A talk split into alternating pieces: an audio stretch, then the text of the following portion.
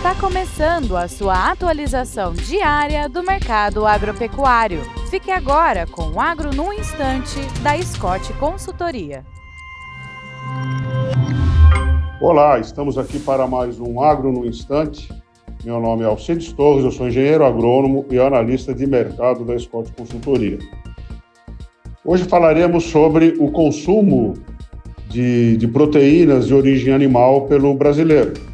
É, o que são proteínas de origem animal? É a carne de frango, a carne bovina, a carne de suíno, o leite, os ovos e a carne de pescados. Tudo isso compõe uh, uma dieta com proteínas de origem animal.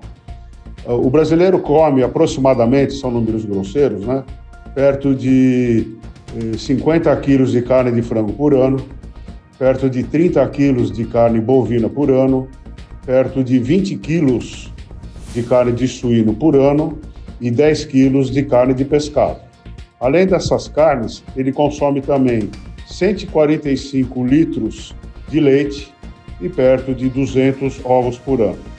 Ou seja, somando isso tudo, uh, são 110 quilos de carne por habitante por ano, uh, e além dos 145 litros de leite e 200 ovos.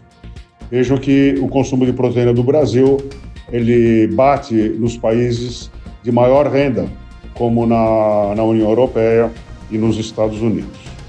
É isso aí. Desejo boa saúde a todos, bons negócios e até breve.